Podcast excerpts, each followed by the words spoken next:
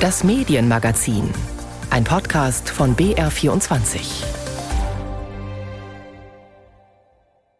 Hallo und herzlich willkommen. Mein Name ist Jasper Ruppert und das sind unsere Themen heute. Jahrestag des Anschlags auf das World Trade Center. Wir reden über die Ikonografie von Bildern.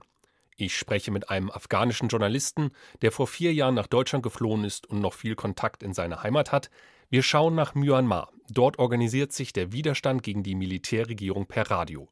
Und wir gehen der Frage nach, wie künstliche Intelligenz im Wahlkampf eingesetzt werden kann, um mehr Menschen mit Migrationshintergrund zu erreichen.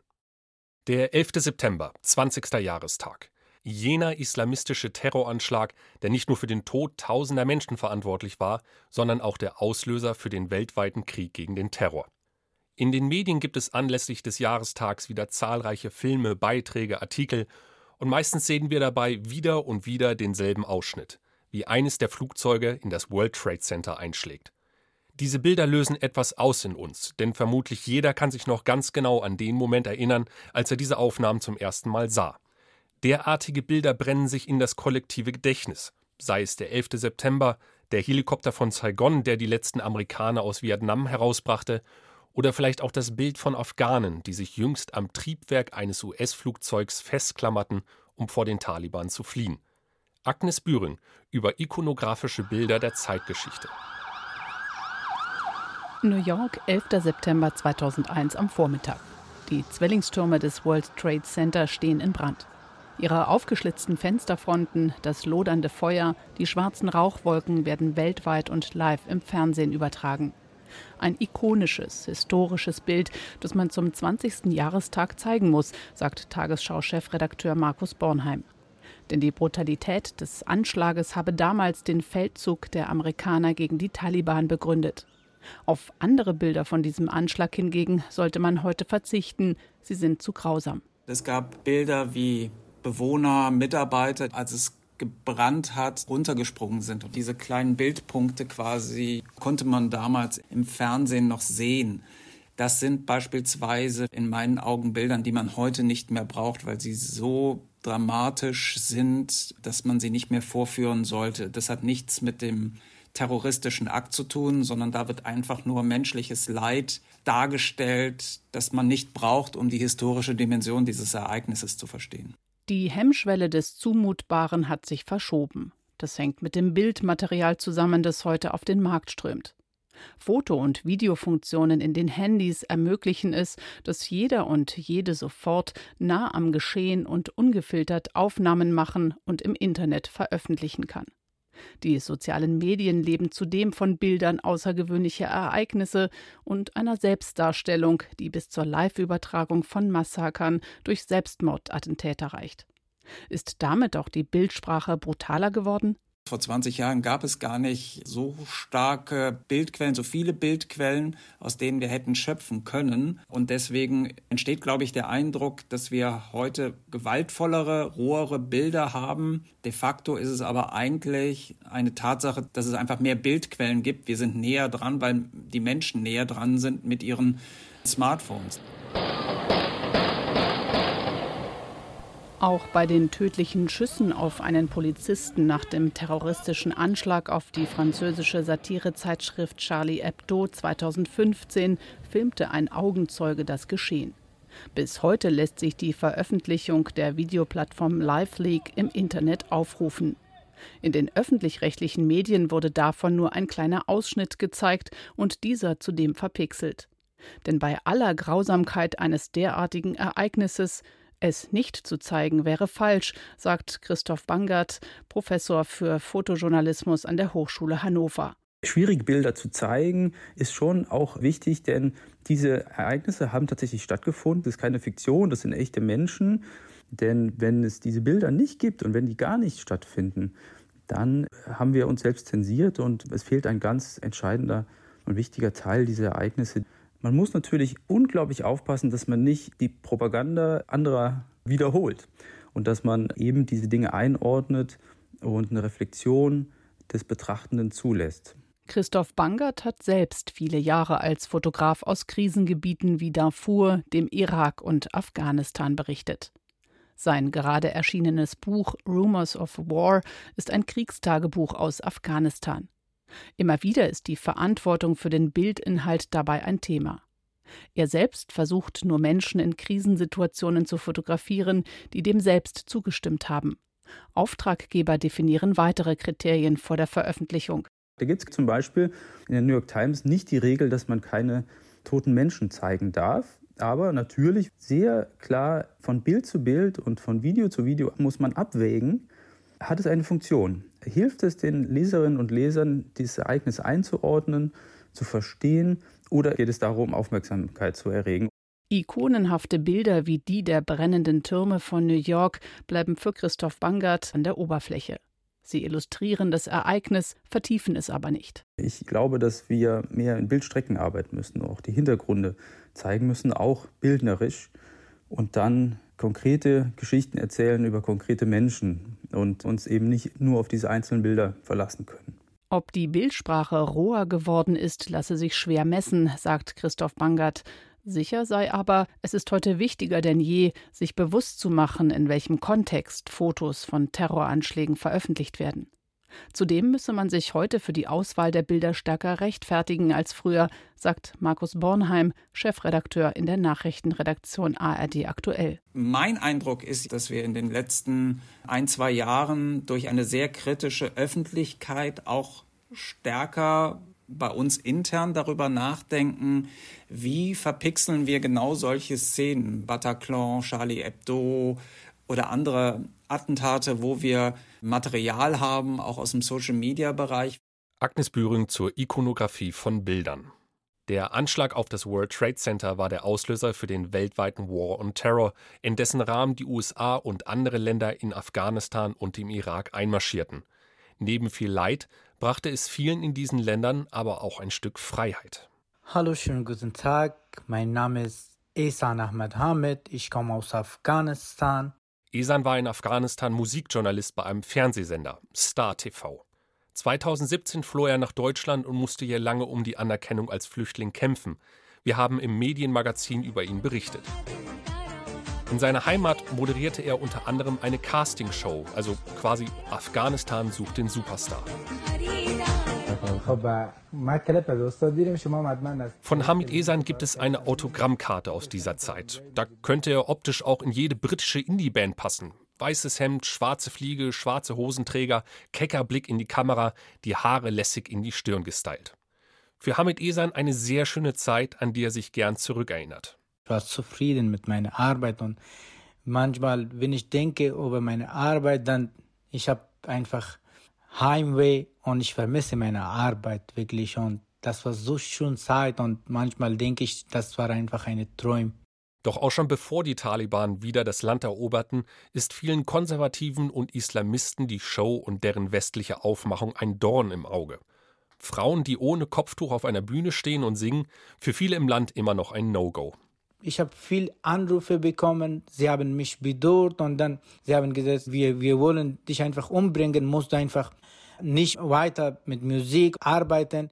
Und die Drohungen werden wahrgemacht. Ende 2016 sprengt sich ein Selbstmordattentäter vor der Zentrale von Star TV in die Luft. Zwei Tage später beschließt Esan, sich und seine Familie in Sicherheit zu bringen und flieht. Star TV stellt wenig später den Betrieb ein. Seit 2017 lebt Esan in Deutschland in der Nähe von Lindau. Zu vielen seiner früheren Kollegen in Afghanistan hat er noch Kontakt.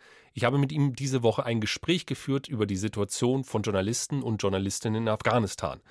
Dort hat sich die Lage nach der Machtübernahme der Taliban dramatisch verändert. Die Radikal-Islamisten geben sich öffentlich bisher harmlos.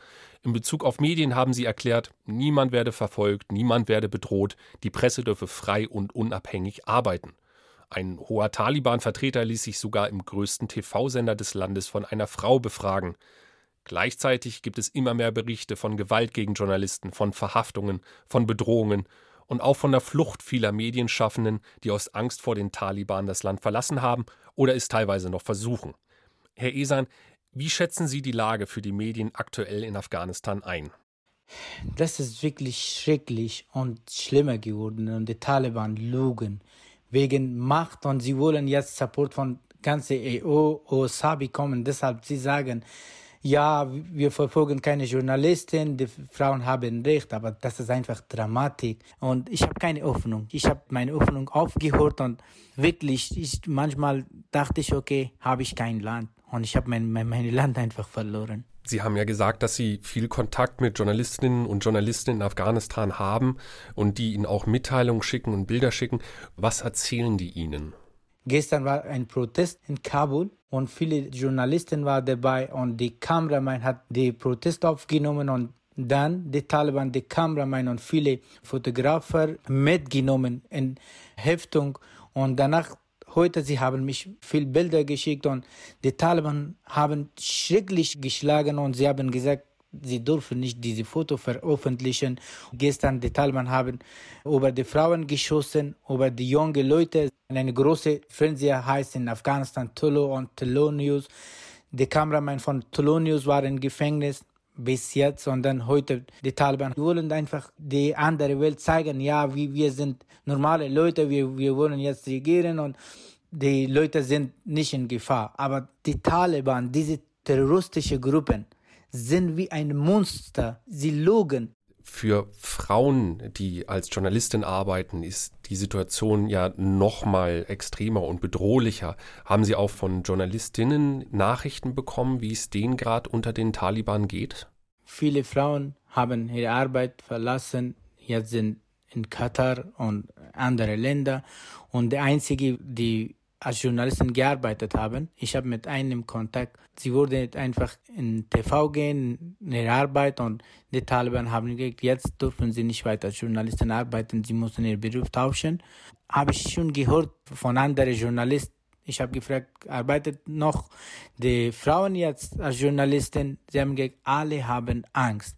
Erstmal die Taliban sagen, sie müssen mit Hijab kommen auf der Straße und auch mit einem Mann als Begleiter. Und die Frauen und die Journalisten wirklich, wirklich sind in Gefahr. Viele Leute haben Angst. Sie sind ja nun seit vier Jahren in Deutschland. Wie geht es denn für Sie persönlich hier in Deutschland weiter? Ich habe noch eine Idee in Situation. Ich würde einfach einen kleinen Verein aufmachen, wegen Journalisten helfen. Zum Beispiel viele Journalisten sind in Gefahr. Jetzt versuche ich, dass ich etwas machen kann, aber weiß es nicht wirklich, ich habe viele Hoffnung vor Journalisten in Afghanistan und auch vor Sänger und Sängerinnen, weil ich Musikjournalist war. Deshalb viele Sänger und Sängerinnen auch. Sie rufen mich an und fragen wegen Hilfe. Aber das wissen Sie, ich kann hier gar nichts machen, außer einen Verein, dass ich mit deutschen Leuten Kontakt nehme und frage, ob ich etwas machen kann sagt Hamid Esan. Er war TV-Journalist in Afghanistan und ist nach einem Anschlag auf seinen TV-Sender nach Deutschland geflohen. Sein Asylantrag ist nach vier Jahren in Deutschland vor kurzem bewilligt worden. Er darf sich jetzt eine Arbeit suchen. Unter anderem hat er ein Angebot eines afghanischen Exilsenders in Hamburg. Nur kurz nach unserem Gespräch sind weitere Fälle von Gewalt gegen Journalisten in Afghanistan bekannt geworden. Mitarbeiter einer bekannten Tageszeitung sind bei dem Versuch, über einen Protest von Frauen zu berichten, festgenommen und anschließend misshandelt worden. Um die Arbeit von Journalisten in einem autokratischen, von Gewalt geprägten System handelt auch das nächste Thema. Der Konflikt um Myanmar ist schon etwas in Vergessenheit geraten. Andere Brennpunkte, wie der in Afghanistan, haben die Situation in dem asiatischen Land in den Hintergrund rücken lassen. Laut Reporter ohne Grenzen sind mittlerweile mehr als 50 Journalisten dort willkürlich verhaftet worden. Gleichzeitig kämpfen zahlreiche Aufständische nach wie vor gegen die Militärjunta, die die demokratische Regierung von Aung San Suu Kyi Anfang Februar abgesetzt hatte. Um sich zu organisieren, um Kräfte zu mobilisieren, aber auch um Soldaten der Armee auf ihre Seite zu ziehen, setzen die Gegner der Militärregierung auf ein altbewährtes Mittel. Holger Senzel berichtet. This is Radio NUG, the voice of the National Unity Government of Myanmar. Hier ist Radio NUG, die Stimme der Regierung der nationalen Einheit. Radio NUG. Eine Stimme aus dem Untergrund. Minister und Abgeordnete der früheren demokratisch gewählten Regierung, die nach dem Putsch vor der Armee geflohen sind und nun von einem versteckten Ort aus den Widerstand gegen die Junta koordinieren. Seit mehr als sieben Monaten trotzen die Burmesen der Macht der Gewehre. Die Armee hat die Wut und den Widerstandswillen des Volkes unterschätzt. Denn da geht mittlerweile eine neue Generation auf die Straße, bestreikt Betriebe, organisiert Flashmobs, die ihre Aktionen über soziale Medien koordiniert. Deshalb schaltet die Militärregierung immer wieder das Internet ab. Doch das Radio der Frühlingsrevolution erreicht die Menschen auf Kurz- und Mittelwelle. Sorgen Sie dafür, Essensrationen und Medikamente für mindestens zwei Wochen zu beschaffen. Wenn das Internet abgeschaltet wird, sollten die Menschen aus den Regionen, in denen es noch ein Netz gibt, Nachrichten per Telefon und SMS weiterverbreiten.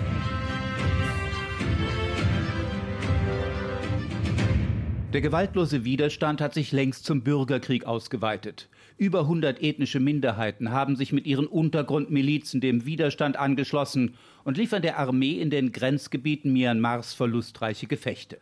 Das Untergrundradio informiert über Kampfhandlungen, warnt vor Armeeoffensiven und klagt Menschenrechtsverletzungen an. Die Kämpfe eskalieren, da die Armee nun auch Zivilisten als Geiseln und menschliche Schutzschilde missbraucht. Dies verstößt gegen die Menschenrechte und ist ein Kriegsverbrechen. Über 1000 Menschen hat die Armee getötet, Demonstranten erschossen, Gegner des Regimes im Gefängnis totgeprügelt. Die Wut darüber lässt immer mehr Menschen aus dem friedlichen Widerstand zur Waffe greifen. Sie haben sich organisiert in den sogenannten Volksverteidigungsstreitkräften. Das Radio der Untergrundregierung appelliert auch an die Soldaten der Armee, sich dem Widerstand anzuschließen. Wir rufen alle Soldaten und Polizisten auf, Teil der Revolution zu werden. Alle Soldaten und Polizisten, die sich gegen die Militärjunta erheben, sind uns willkommen. Gehorcht nicht den Befehlen der Militärregierung, kämpft nicht gegen das eigene Volk. Foltert und tötet keine unschuldigen Zivilisten, zerstört nicht deren Eigentum. Nehmt so schnell wie möglich Kontakt mit der nationalen Vereinigten Regierung auf. Wir können auch helfen und wir garantieren euch Schlüsselpositionen in den Volksverteidigungsstreitkräften. Inzwischen sind tausende Soldaten desertiert und zu den Volksverteidigungsstreitkräften übergelaufen, weil sie nicht mehr auf das eigene Volk schießen wollen. Und während viele Menschen inzwischen hungern und Covid-19 im Lande wütet, verbreitet NUG zweimal täglich Zuversicht. Die Sendungen enden stets mit einem Revolutionslied. Wir marschieren mit wehenden Fahnen. Das war Holger Senzel mit einem Beitrag über den Widerstand in Myanmar, der sich per Untergrundradio organisiert. Schauen wir noch einmal nach Deutschland. Ein Viertel der Bevölkerung hierzulande hat eine Migrationsgeschichte, auch wenn viele schon in der zweiten oder dritten Generation in Deutschland leben, hier geboren sind. Unter jungen Leuten sind es sogar noch mehr. Im Bundestag spiegelt sich das nicht wider und im Wahlkampf auch nicht. Mehrsprachigkeit wäre ein Schlüssel dazu, mehr Menschen zu erreichen, doch das ist im Alltag nicht einfach. Eine kleine Firma aus Mannheim stellt eine Software bereit, mit der man Videos mehrsprachig verbreiten kann. Und Videos sind auf Social-Media-Kanälen mit Abstand am beliebtesten. Noch steckt der Einsatz von KI, also künstlicher Intelligenz, in der Politik in den Kinderschuhen, hat meine Kollegin Sissy Pizza herausgefunden. Aber eine Bundestagskandidatin wendet sie schon an. Ich weiß, wo ich herkomme. Deshalb weiß ich, Vielfalt ist eine Chance. Aileni geçindirmek için çok çalışmak zorunda kalmanın ne anlama geldiğini biliyorum. To never look back and always look ahead. Todo el mundo debe tener la oportunidad de hacer algo con su vida. Egal wie und wo sie leben oder wie sie heißen. Das ist Melis Seckmann, Stadträtin von den Grünen in Mannheim. Die 27-jährige angehende Volkswirtin kandidiert in ihrer Heimatstadt für den Deutschen Bundestag. Bei dem Video, mit dem sie sich und ihre politischen Ideen vorstellt, kann man über einen Button rechts unten, der wie eine kleine Weltkugel aussieht, zwischen sieben Sprachen hin und her switchen oder mehrsprachige Untertitel einblenden. Wir haben uns im Vorfeld der Wahlkampagne überlegt, wie wir mehr Menschen erreichen können. Und man sagt ja auch, Politik sollte die Sprache der Menschen sprechen. Und da kommt Aluga ins Spiel. Der Begriff ist ein Wort aus dem ostafrikanischen Suaheli und bedeutet eine Sprache. Der Gründer Bernd Kortz beschreibt die Idee kurz so. Mit Aluga können Sie ganz einfach ein einsprachiges Video mit wenigen Mausklicks zu einem globalen Video in vielen Sprachen machen und das funktioniert nach Anmeldung auf der Videoplattform so. Per künstliche Intelligenz, KI, wird das Video transkribiert. Dieser Text wird in die gewünschte Sprache übersetzt wobei man an jeder Stelle eingreifen und verbessern kann. So lernt die KI dazu. Dann kann man daraus entweder Untertitel kreieren oder dem Video eine anderssprachige Stimme geben. Auch hier bietet Aluga zwei Möglichkeiten, erläutert Kortz. Man spricht selbst bzw. lässt jemanden aus dem Bekanntenkreis einsprechen. Bam, bam, bam, bam, bam. Innerhalb von Minuten ist das aufgenommen.